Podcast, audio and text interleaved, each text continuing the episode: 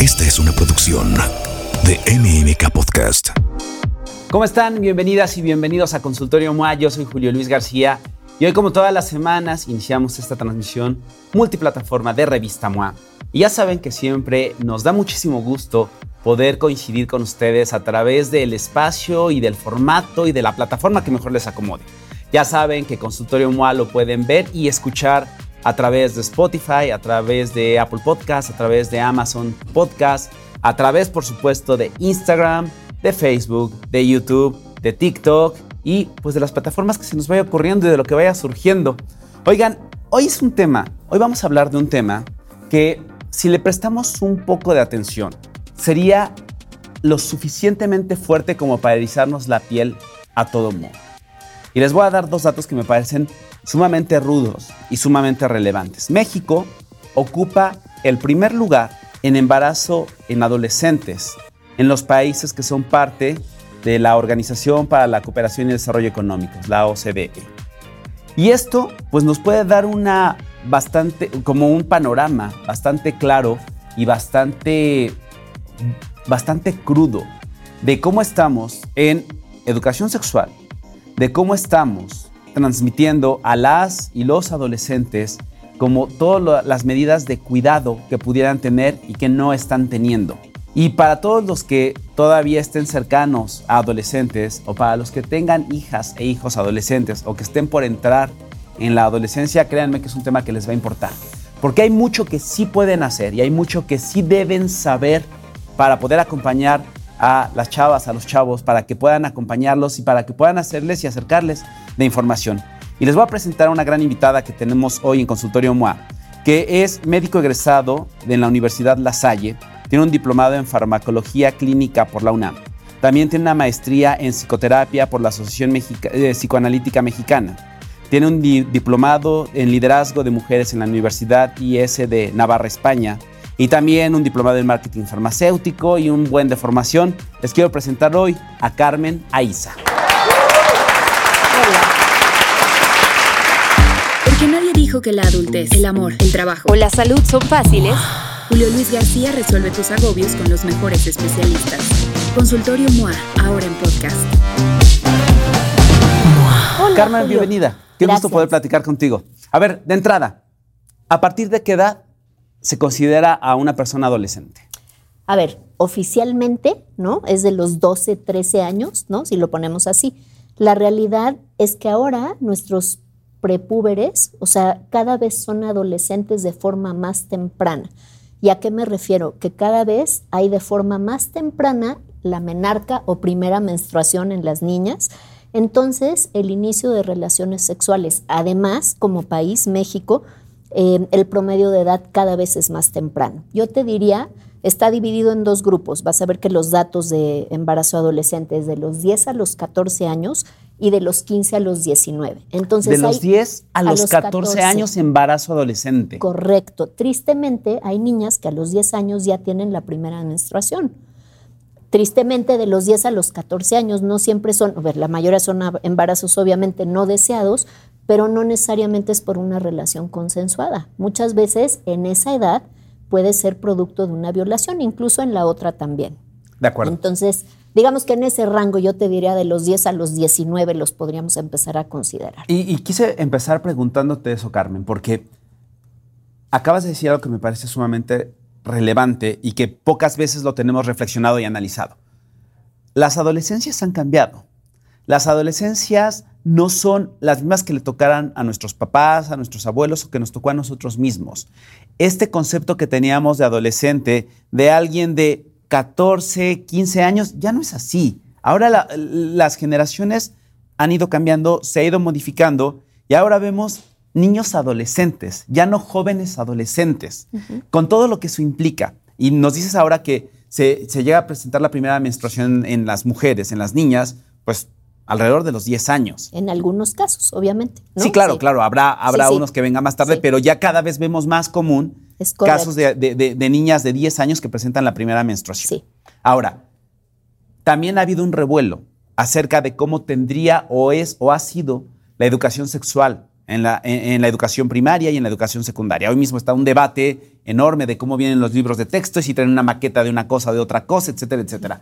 Pero cuando hablamos de educación sexual, las y los papás, los papás, las mamás, de repente pensamos que, y todavía hoy, sí, por muy choqueante que sea, en pleno siglo XXI, en el año 2023, la gente sigue pensando que hablar de educación sexual para adolescentes es hablar y darles permiso de tener relaciones sexuales. ¿Cuál es la importancia de la educación sexual? Pues mira, te voy a explicar algo. Creo que es lo más importante que puedes hacer con personas de esta edad. ¿A qué me refiero? Eh, ¿Cómo le explicas a alguien ¿no? que se prepare para la vida? No es darles permiso, es darles información es que ejerzan sus derechos sexuales y reproductivos, ojo que eso es un tema bien importante, y darles información sobre todo para prevenir. Si alguien no tiene idea de nada de la sexualidad y tiene 11 años y es niña, vamos a suponer, y tiene la primera menstruación, y de repente llega alguien y la empieza a, tocar o a hacer, o, o hay una violación, o tiene un novio, lo que se te ocurra, y no saben ni qué, voy a decir algo, la realidad es que así es con los chavitos. La calentura es la calentura. Yo sé que se oye horrible, pero eso es en los términos que ellos hablan. Es más, ni siquiera hablan en esos términos. Cuando hablan de relaciones sexuales se refieren al delicioso. Yo ni enterada, es algo que he ido aprendiendo en el camino. Entonces, ¿por qué es importante informarlos? Porque tú no quieres que una niña de 11 o 12 años interrumpa su vida académica, social y demás por tener un hijo eventualmente no deseado por la razón que quieras. Entonces, imagínate cómo puedes prevenir si la gente no tiene información, ¿no? Si yo no sé ni siquiera de qué se trata una relación sexual, pues ni siquiera voy a ver de dónde viene. Para mí creo que es un tema súper relevante. Es como, ¿cómo te lo pongo en un ejemplo, en alguna analogía que por ahí venía en, algún texto que vi? Eh, es como si a ti no te enseñan el menú en un restaurante, ¿cómo puedes saber qué quieres comer? Yo sé que es una analogía medio extraña, pero si yo no sé qué existe, ¿no? Creo que es muy cercana y creo que puede ser muy esclarecedora en ese sentido, porque justo, papás, mamás, hablar de educación sexual, hablar de sexualidad con sus adolescentes, no es darles permiso o negarles permiso de nada. La falta de información o el darles información no es permiso, es como el hambre. El hambre llega. El deseo sexual o la curiosidad sexual llega con tu permiso o, sin. él. La única diferencia es que si las niñas y los niños están informados, pues podrán tomar mejores decisiones. Si se sienten acompañados por los papás, podrán tomar mejores decisiones o tendrán más elementos para guiarse en si se dejan llevar por un impulso o no. ¿Quién es el responsable de educar sexualmente a pues, nuestros jóvenes? Mira, yo creo que somos todos. Con todos me refiero el sistema educativo, eh, en parte eh, el gobierno, ¿no? En las instituciones públicas, los papás, los familiares, los niños mismos. México, voy a desviarte un poco el tema, pero tenemos una política pública de salud sexual y reproductiva que es excelente. ¿A qué me refiero? Te voy a poner un ejemplo. Una adolescente, o no importa si es hombre o mujer, ¿no? o cualquier cosa que definan y quieran ser, eh, que está en una comunidad alejada, te voy a decir qué problema tiene en serio. Vamos a suponer que yo soy Juanita y vivo en Chiapas, ¿no? En Sinacantán, Chiapas. Y yo quiero ir a la clínica a preguntar por un método eh, de anticoncepción. El problema es que la de la clínica es mi tía. Y llegas a la clínica y te dice, ¿y tú qué haces aquí, Juanita? y te atiende tu tía. O sea, ¿y por qué vienes? O sea, ¿qué vienes a ver? O sea, ¿quieres acostarte con alguien? Y entonces se va a enterar toda la comunidad y está terrorífico. Entonces, ¿qué pasa? Que la gente no se anima a preguntar. La política que hay en México, fíjate bien lo que te voy a decir, que es maravillosa, habla de que las personas de 10 años en adelante pueden buscar consejería anticonceptiva con un profesional de la salud a partir de los 10 años en adelante y no tienen que ir acompañada por un adulto. Alguien pensaría, ay no, qué horror, ¿Cómo no va a ir el papá? Yo les voy a decir algo terrible. ¿Qué tal que el papá está totalmente en contra? La chavita o el chavito de todas maneras va a tener relaciones o definitivamente o el papá puede ser que le esté incluso violando. Es horrible, yo sé lo que estoy diciendo, pero son situaciones reales que vivimos en muchos países del mundo, no solo en el nuestro. Entonces a mí me parece una excelente oportunidad que un chavito pueda ir y pedir consejería en los lugares que lo puede hacer sin que la tía sea la de la recepción de la clínica, porque además en México todo esto es gratuito, es una maravilla que exista. Sin embargo, ni siquiera los adolescentes o preadolescentes conocen sus derechos de salud sexual y reproductiva. Justo quiero que, nos detengamos un poco ahí, porque lo mencionaste ahorita que empezábamos. El tema de los derechos sexuales y reproductivos de las personas. Y evidentemente, a lo mejor los adultos, pues tenemos más información y estamos más empapados en que pues uno puede elegir libremente con quién vincularse sexoafectivamente, pero los niños no. Los más jóvenes no. Y de repente sabemos por las estadísticas y sabemos por los casos que estos episodios de abuso sexual generalmente se dan en el primer círculo de los, de los, de los cuidadores de las infancias. Entonces, cuando pensamos eso y cuando sabemos eso, la importancia de que las niñas y los niños, primero, tengan, uno, conciencia sobre su cuerpo, dos, que sepan que tienen absoluta libertad para elegir con quién se vinculan y con quién no, me parece súper relevante. ¿A partir de qué edad tendríamos que ir empapando a las, a las y los niños en temas de derechos sexuales y reproductivos? Pues mira, lo que recomiendan los expertos es en la primaria temprano. Estamos hablando de unos nueve años, ocho años. Obviamente es poco a poco, ¿no? Ahora, algo bien importante es de dónde obtienen la información los chavitos y chavitas. A ver, es, muy común la gente que tiene acceso a, medios de computación o un teléfono celular.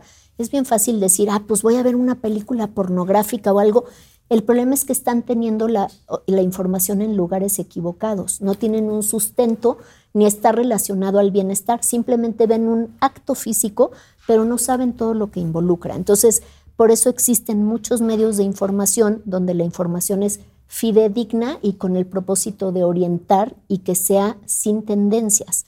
¿A qué me refiero? Si yo soy un adolescente y quiero buscar en alguna página de ayuda, probablemente que después si quieres platicamos bien de ese tema, puedo saber, oye, ¿de qué se trata este método? ¿Cuándo debo empezar a usar un método?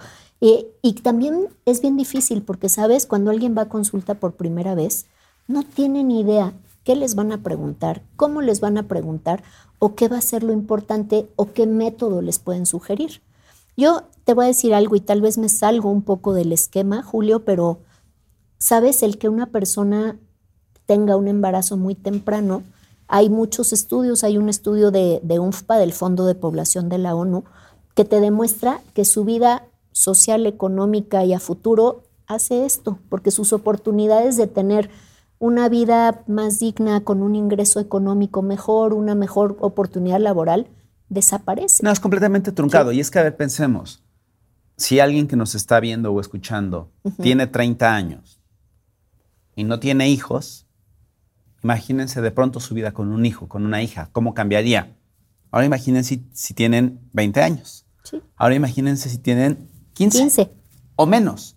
No, o sea, evidentemente es a esas alturas de edad y a esas alturas de la vida es una verdadera tragedia. Sí. No, o sea, es alterar y romper el ciclo natural. Ahora, ¿Ha cambiado la edad a la que las y los chavos empiezan a tener relaciones sexuales? ¿También se ha adelantado? Por supuesto. A ver, cuéntanos de eso. Mira, lo que dicen las estadísticas es que puede ser como desde los 12 hasta los 19 años, es correcto. Eh, por ahí leí que em, las estadísticas en México dicen que a los 15 años más o menos. Yo por ahí he visto otras encuestas y otras estadísticas que dicen que tengo otros datos. Bueno, hay muchos datos al respecto, pero eh, el promedio de inicio de vida sexual son los 13 años.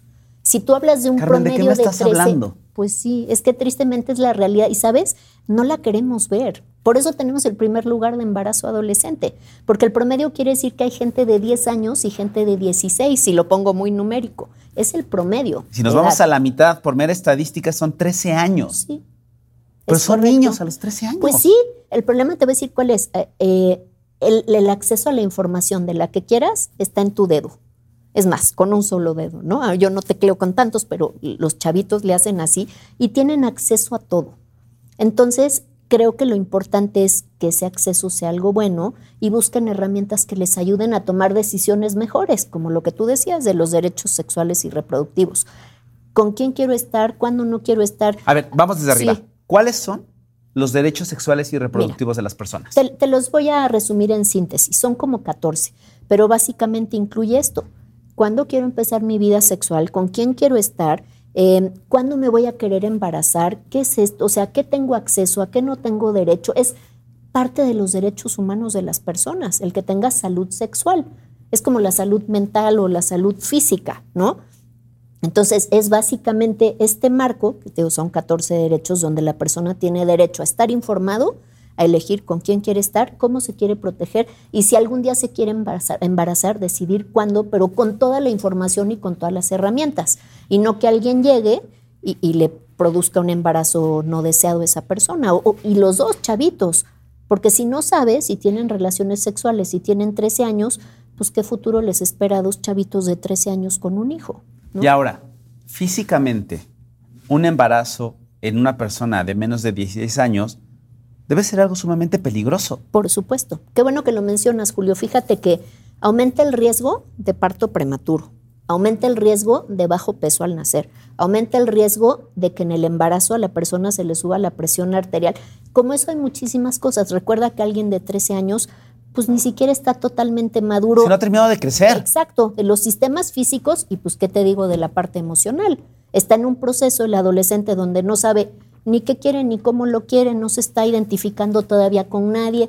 Entonces imagínate tener un hijo en esas condiciones, ¿no? a ver, me voy a poner en el abogado del diablo, en los papás que normalmente detrás de estos prejuicios lo que hay es mucho temor.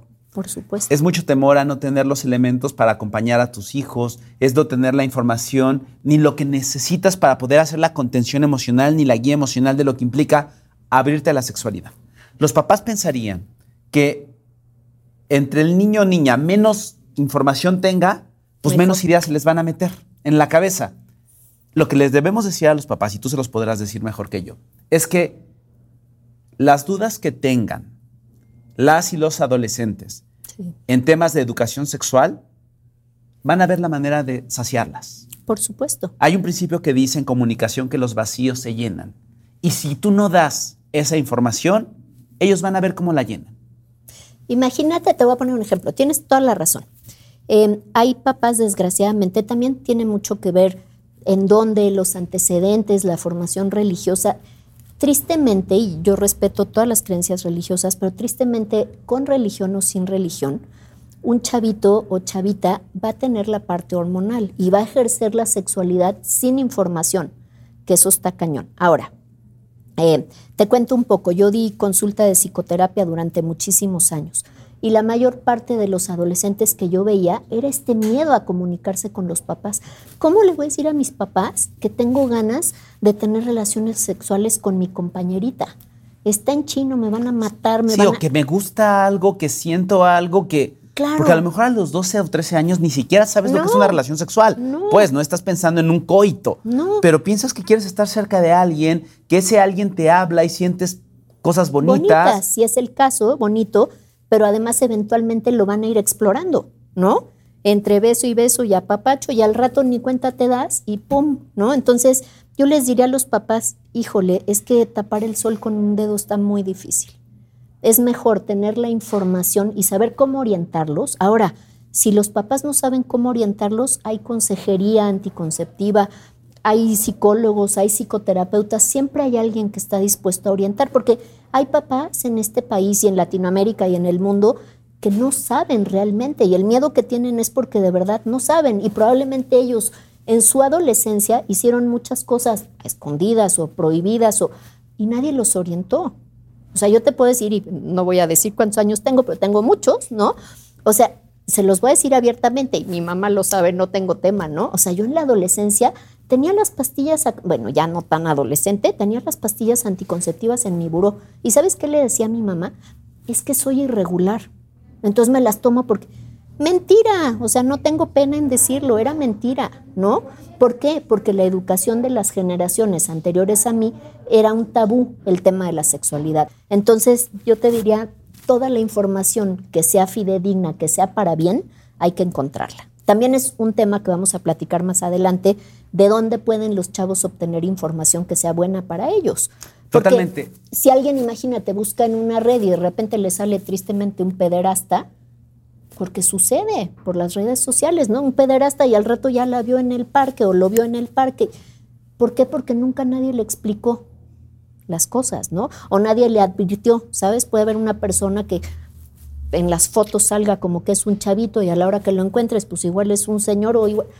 ¿Para qué te cuento historias de horror que todos las conocemos? Que debe haber cualquier cantidad. Miles, miles. Ahora, eh, pensando en papás de adolescentes, pensando que tengan hijos de, no sé, 8, 10 años, y que no están seguros o que no tienen la certeza de que sus hijos, por lo menos en la parte académica o en la escuela, ya tuvieron una primera aproximación a principios básicos de educación sexual. ¿Cómo tendrían que empezar? ¿Cuáles dirías que son las diferentes facetas por las que hay que ir abriendo a los chavos la información, empezarles a dar un poco de contexto para que sepan sobre qué moverse? Mira, yo te diría que hay, hay varias formas. La primera es asegurarte que los chavos, que tus hijos, hijas, lo que sea, ¿no? No tengan miedo de preguntar, porque lo peor es, en esta casa no se habla de sexo. No, pues ya valió, ¿no? O sea, la pregunta que me quieras hacer, házmela, voy a intentar contestártela de la mejor forma. Si yo no lo sé, buscaré respuestas contigo, ¿no? Y alrededor para que te dé la mejor respuesta para tu bien, para tu bienestar y para tu futuro. Palabras más, palabras menos. Esa es la primera fase, que, los chavos pierdan el miedo. Em, los chavos van a preguntar con más confianza, ¿no? La primera etapa es de qué se trata una relación sexual y llamar a las cosas por su nombre. Porque te voy a decir algo, en México es el pajarito, el no sé qué. Se llama pene, no tiene nada de malo, se llama vagina, las cosas tienen un nombre. No tenemos por qué ponerles apodos y explicarles las partes del cuerpo. Hay gente que empieza por esta parte de decir, a ver, estás muy chiquita o chiquito, pero si vas al baño, nadie puede entrar contigo, nadie te puede empezar a tocar si tú no estás de acuerdo, si eso pasa, avísame. Si me entiendes? Irles explicando como paso por paso. No les puedes soltar todo el choro de una sola vez, porque se van a quedar así, no van a entender nada. Entonces creo que tiene que ser como por fases, también de acuerdo un poco a la madurez que vaya desarrollando ese niño. Pero sobre todo creo que la comunicación es lo más importante, ¿no? Y si el papá no sabe, pues acercarse con un profesional o llevar a la niña o al niño con el urólogo, con el ginecólogo, con una enfermera, eh, una trabajadora social, ¿sí me entiendes? Sí, que busquen personal calificado. claro. Y, y, eso me parece muy importante, Carmen. No es un delito que tú como mamá o como papá no sepas. No, no es un delito. No es un delito, nadie nos enseñó nada. Nadie, y, a lo mejor nos tocó la suerte de que a, nosotros, nuestros papás, no nos enseñaron, no nos explicaron, y entonces no tenemos las herramientas. Pero entonces si es tu chamba, como papá o como mamá, acercarte a las personas que sí saben y que le pueden explicar a tus hijas y a tus hijos de qué se trata. Sí. Ahora, eh, esto que hablas también al principio de de dar un espacio de confianza, de convertirte en un espacio de confianza para tus hijas y tus hijos, para que te pregunten lo que sea de dudas, pero también para que te cuenten cualquier cosa que les pueda estar pasando. ¿Cuántos casos hemos sabido recientemente de abusos sexuales en las escuelas? ¿No? En kinder, en primarias, en secundarias, que si los papás no son objeto de la confianza de las y los adolescentes, pues ni siquiera se van a enterar. Claro, y además te voy a decir algo. Normalmente las personas que hacen esto amenazan a los niños. Los niños son muy inocentes, sobre todo los chiquitos. Si tú le dices a tu papá o a tu mamá, yo los voy a matar.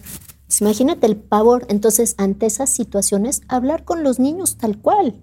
Así te digan que me van a matar, que me van a hacer, no es cierto, solo es para asustarte, no te... o sea, buscar la forma, porque si no hay una comunicación y los chavitos no se abren, pues ya empezamos con una barrera, ¿no? Ahora, en México, si fuera el caso de, alguien que no tiene acceso, que sus papás no le van a ayudar, pueden acudir a una consejería a partir de los 10 años sin acompañamiento. Y una consejería no quiere decir, haz esto ahorita, sino es, a ver, ¿cómo quieres empezar? ¿Tienes novio? ¿No tienes novio? O sea, les empiezan a hacer una serie de preguntas, como para ver en dónde están en la situación actual, ¿no? Y les pueden ayudar también. Y aquí quiero hacer una reflexión y tú dime si estás, si estás de acuerdo o corrígeme, por favor, Carmen. Entiendo y sé de verdad que para muchas mamás y papás, esto de ponerse a hablar con los hijos, de si les gusta a alguien, de si tienen novias o novios, desde que son muy chiquitos, puede parecer incómodo y puede parecer hasta invasivo para los niños. Y habrá niñas y niños que digan que sí y habrá niñas y niños que digan que no, que no les interesa, que no tienen y que no está en su, en su momento de conversación o de verbalización. Pero si lo están experimentando y no tienen con quién reportarlo, lo sepan ustedes o no lo sepan papás, va a pasar. Por supuesto. Algo que he preguntado en, en diferentes momentos aquí en el consultorio MOA es, a ver, los que tenemos más de 30, más de 40, vamos a hacer un ejercicio de recordar nuestros Claro. momentos de adolescencia e infancia. Acuérdense de su primera relación sexual. ¿Con quién fue? ¿Dónde fue? ¿Les gustó? ¿No les gustó? ¿Lo disfrutaron? ¿No lo disfrutaron? Y la siguiente pregunta, ¿le pidieron permiso a su mamá? ¿Le pidieron permiso a su papá? Me atrevo a decir que arriba del 90% no. No, pero te voy a decir algo. Tienes toda la razón, estoy totalmente de acuerdo contigo, pero te voy a agregar unos datos que son bien importantes. Échale. Eh, para que se den una idea, ¿no? Más o menos de cada mil nacimientos de bebés vivos al año, 77 son de quinceañeras a 19 años. 77 hijos nacen de adolescentes. Esa es una. La segunda, cuando tú les preguntas a, lo- a los adolescentes, conocen de varios métodos sexuales o de uno o de otro. Pero si tú les preguntas si en su primera relación sexual usaron algún método, te van a decir que no. Entonces es un poco, está muy exagerado, pero es como jugarte a la ruleta. No quiero decir que rusa porque no es a esas magnitudes, pero sí es, porque además se nos olvida. Ok, tal vez si usé un método y no me voy a embarazar, qué maravilla, pero tal vez me contagió una enfermedad de transmisión sexual, porque esa es la otra parte, no solo son los embarazos, Justo. son todas las enfermedades y son un chorro, o sea, es este virus del papiloma humano, este, si bien te fue una candidiasis, si te fue muy mal, pues VIH, o sea, son un montón de virus y de enfermedades que te pueden contagiar. Entonces, no solo es la protección del anticonceptivo para no embarazarme, sino que usar algún otro método como el, condón, ¿no? Por ejemplo, o el preservativo, para que no me transmitan una enfermedad de, de transmisión sexual. ¿Por qué? Porque caras vemos y lo demás no sabemos. O sea, yo puedo querer mucho a un chavito y decir, ay, qué lindo, mi amor, mi vida, pero yo no le hago un examen de sangre. A ver, antes de que te acuestes conmigo, yo quiero saber si tienes VIH. Ni el chavito lo debe saber. No sé si me explico. Entonces, no hay que confiarse, porque les digo, caras vemos, lo demás no sabemos, y mucho menos a los 13 o a los 14 años. Justo, Sí. veníamos hablando y toda la conversación venía basada un poco en, en tema de, de embarazo adolescente, pero cuando hablamos de enfermedades e infecciones de transmisión sexual, se abre un panorama de riesgo Enorme. completamente amplio y de verdad que nos puede rebasar, Por porque supuesto. los papás, las mamás, pues si tenemos ahí nociones de cómo prevenir un embarazo, nos vamos perdiendo conforme entramos en cómo se contagia una enfermedad o una infección de transmisión sexual. ¿no? O sea, el condón sirve para algunas cosas, este, otros métodos de barrera sirven para otras, Claro. pero hay hay- hay una inmensidad de información que no siempre la tenemos tan explicada. Con las mujeres es más claro el tema de que las mujeres antes de empezar sus periodos menstruales deberían visitar al ginecólogo. En el caso de los hombres está más perdido y está más difuminado. ¿Qué médico tendría que ser el que tendría que ver a los adolescentes hombres y a partir de qué edad tendríamos que llevarlos? Pues mira, yo te diría, depende la opción que tengas y dónde estés. En principio, un médico de primer contacto, un médico general, un médico de centro de salud puede verlos perfectamente bien y orientarlos. Ahora, hay lugares espe- específicos de médicos para salud sexual y reproductiva en muchísimos lugares de la República. eh, los pueden buscar, ¿no? Hay muchas clínicas, incluso en lugares lejanos, pero un médico de primer contacto te puede orientar muy bien. Eh, y los chavitos, yo te diría, a partir de los 8 o 9 años, así de temprano como suena, porque te voy a poner un ejemplo. El virus del papiloma humano, que es un virus que se transmite por las relaciones sexuales, al final el hombre es transmisor, aunque también puede llegar a tener algunos síntomas, pero en las mujeres a la larga puede producir un cáncer del cuello del útero. Si el chavito no está enterado, va y tiene relaciones, pues ya estuvo que contagió tal vez no a una, tal vez a muchas. Si yo sé y voy a buscar consejería, pues hay una vacuna que sirve para prevención de la mayoría de los tipos del virus del papiloma humano, ¿no? Entonces, por eso te digo, 8, 9 años, pero ellos van a buscar. Ahora, yo no sé si te cuento o no, Julio, un poco de, de la información que, que, te quiero compartir de acceso Es que justo con eso quiero que vayamos. Ya les contamos Sí. el escenario completamente amenazador Sí, y complicado. La buena noticia, y por lo que invitamos a Carmen hoy acá, es porque hay herramientas que ustedes, mamás, papás, adolescentes o gente cercana a adolescentes, puede tener a la mano. Sí. Hay muchas cosas que sí podemos hacer. Correcto. ¿Cómo le entramos? Mira, te voy a contar. Eh, ahora eh, el mundo es totalmente, te digo, Digital. decía yo, digital. Y entonces, en- en- del lugar que yo vengo, eh, que no te he contado nada de dónde vengo, pero bueno, es una compañía que se dedica en principio a la salud de la mujer, pensando que la mujer es la base de la sociedad, en fin. Creamos un chatbot. ¿Qué es un chatbot? Es un programa, por llamarlo así, donde las personas, como una aplicación, se pueden meter y buscar información. ¿Por qué te hablo de este chatbot? Porque es totalmente sin marcas, sin tendencias, se hizo de acuerdo a los criterios de elegibilidad de los anticonceptivos de la Organización Mundial de la Salud. ¿Esto qué quiere decir? Yo me meto y me registro, el chatbot se llama em, Yo decido cuándo. Ya está la parte de Android, la de iOS faltan un par de semanitas para que ya esté. Ya, Carmen, nos Búsquenlo. urge, apúrense. está. Tiene dos como iconitos, estos eh, signos de dialoguito como morado y lila, más o menos, para que se den una idea. Entonces tú pones tus datos, ojo, totalmente impersonal. Yo puedo escoger un avatar y ser este, africana con pelo chinito, lo que yo quiera. Nadie va a saber quién soy en realidad y le puedo poner que me llamo Ingrid, ¿no? Da Perfecto, igual, como sea. Y entonces yo pongo mi rango de edad y te empieza a dar una orientación. No es bidireccional en el sentido que voy a hablar con alguien, no. Sin embargo, me va a decir eh, diferentes cosas. Yo es la Te va a primera dar vez un menú de opciones. te va a dar un menú de opciones. Y por ejemplo, te va a decir, ¿es la primera vez que tú te acercas a este tema? Sí. Y entonces te despliega un menú y te dice, mira, te voy a hablar. Si tú quieres empezar a ir a consulta, todas estas preguntas son las que te podría hacer el profesional de la salud. Todas estas temas son los que tú deberías de saber. Con quién quiero tener relaciones, cada cuánto tengo, si tengo pareja estable, si no tengo. O sea, de acuerdo a esto, tú después sigues explorando y te va a decir qué tipos de anticonceptivos hay. No te va a recomendar ninguno. Lo que va a hacer es desplegarte un menú y decirte, son todas estas las Existe opciones este, que este hay. y esta opción. Y hay diferentes. Tú sabes que hay métodos de barrera que lo que hacen es impedir que los espermatozoides o las células que embarazan lleguen a los óvulos. Hay métodos que son quirúrgicos, que son irreversibles. Yo ya, ¿sabes qué? Ya me ligué, ya no quiero tener más hijos, ya no hay forma de revertirlo, o en el caso de los hombres o de las mujeres. Pero ¿sabes que hay métodos que son con hormonas? ¿Para quién están estos métodos? ¿Para quién no? ¿No? Hay métodos eh, naturales, que esos son los que para mí son un poquito más controversiales porque de repente las señoras que dicen es que yo estoy amamantando mi bebé, no me voy a embarazar. Híjole. Sí, no pues no, exacto. La verdad es que la eficacia es súper bajita y conozco muchas señoras Que se se han embarazado durante la lactancia, Sí, ¿no? Entonces sí. lo que pasa es que tienen dos hijos que se llevan 11 meses, Sí, por sí, sí, ponerte un ejemplo. Este, y seguramente por ahí me falta alguno más. Sí, este, los químicos. Eh, los de hormonas y los de no hormonas, Los hay que tienen los espermaticidas y los Sí, que tienen estos. Sí, y lo- los de barrera te impiden, hay muchos, ¿no?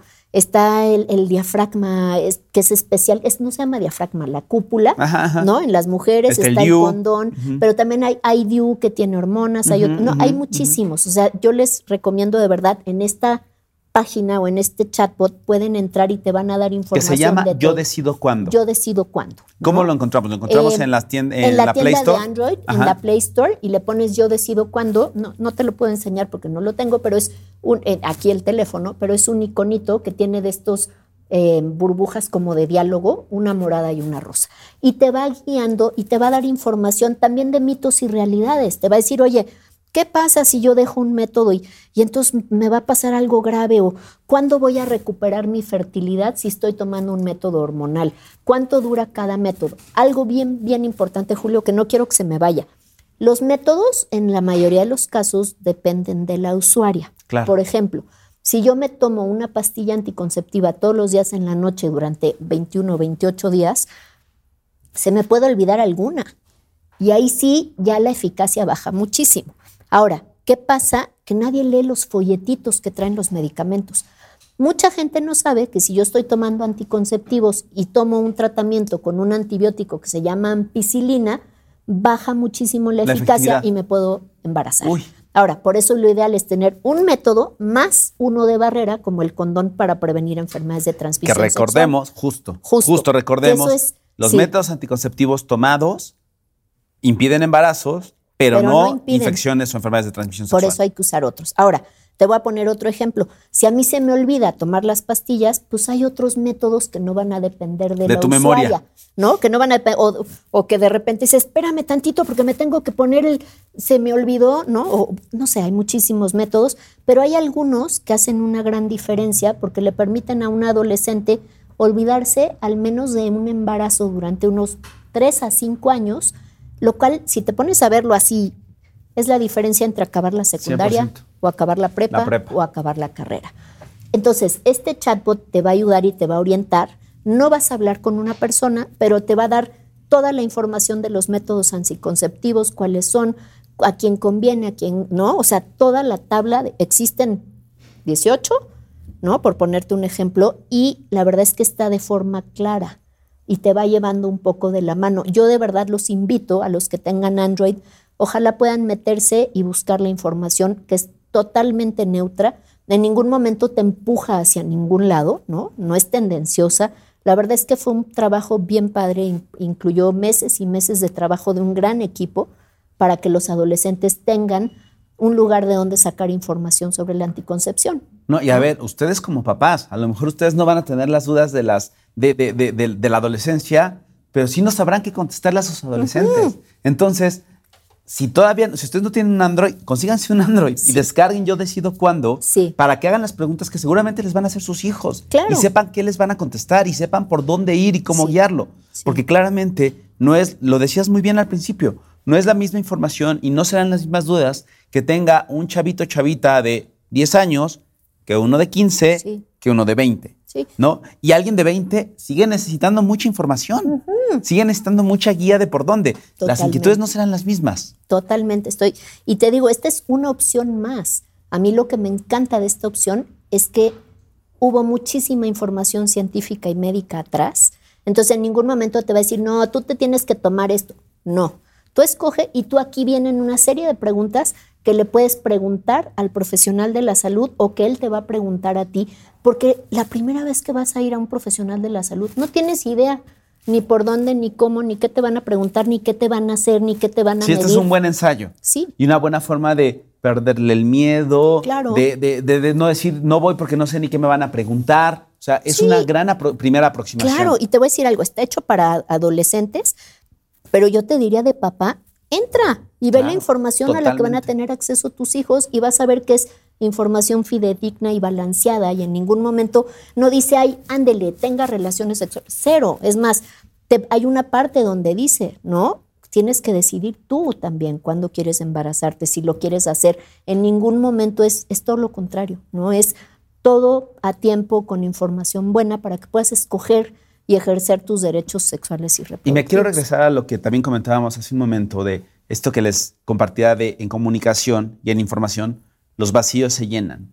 Y si las y los adolescentes empiezan a tener inquietudes y dudas, le van a preguntar a sus amigos, que van a saber igual o menos que ellos, le van a preguntar a alguna página o alguna plataforma ahí medio misteriosa, que quién sabe quién está detrás, que quién sabe con qué intereses y con qué, eh, sí, Fin. con qué inquietud hay detrás de, de- de esa Sí. posible información, y lo estoy entrecomillando para los que nos están escuchando en podcast, mejor pongamos herramientas certeras, cuidadas y enfocadas detrás de ellos, al lado de ellos, Sí. para que cuando empiecen a tener las inquietudes, tengan un territorio seguro sobre el cual pisar.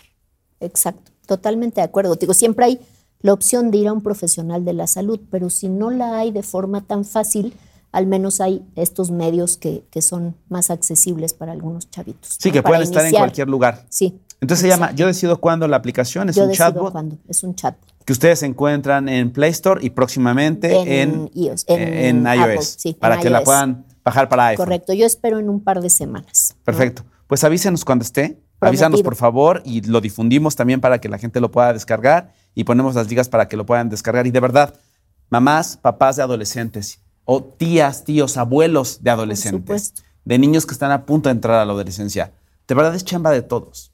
Así como no nos educaron a nosotros, así como crecimos muchos con todos los vacíos de información, con todas las dudas, con todos los temores, con toda la incertidumbre, pues seamos un poco un faro de luz, ¿no? O sea, seamos esa persona que le pueda acercar a las y los chavos eh, herramientas más seguras para que puedan tomar mejores decisiones. Aquí siempre les decimos que la gente cuando tiene buena información toma en general mejores decisiones.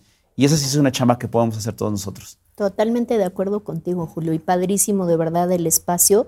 Me encanta poner un mini, mini granito de arena para que los chavitos, si logramos que uno menos se embarace, bueno. ahí vamos, ahí, la llevaremos. no, y gracias a ustedes por hacerlo. Gracias por todo el trabajo que hay detrás de Yo Decido Cuándo porque entiendo la inquietud y entiendo el interés que hay para que todas y todos colaboremos para que los adolescentes pues dejemos ese vergonzoso primer lugar de embarazo adolescente. Y es gratuito, ¿eh? Por supuesto. Tema bien importante. Totalmente. Totalmente. Muchas gracias, Carmen. Gracias por estar con nosotros. Y de verdad, si ustedes tienen una un adolescente cercano, si tienen papás de niños que están por entrar en la adolescencia, compartan este podcast, compartan, compartan este video para que les pueda llegar y para que sepan qué hacer y para que puedan tener información. Porque sí, insisto en esto, si es chamba de todas y todos hacer que la información buena llegue a las personas que lo necesitan. Muchas gracias, Carmen. Gracias a ti. Con esto nos vamos, nos escuchamos y vemos en el próximo episodio de Consultorio MOA. Bye. Porque nadie dijo que la adultez, el amor, el trabajo o la salud son fáciles. Julio Luis García resuelve tus agobios con los mejores especialistas. Consultorio MOA, ahora en podcast.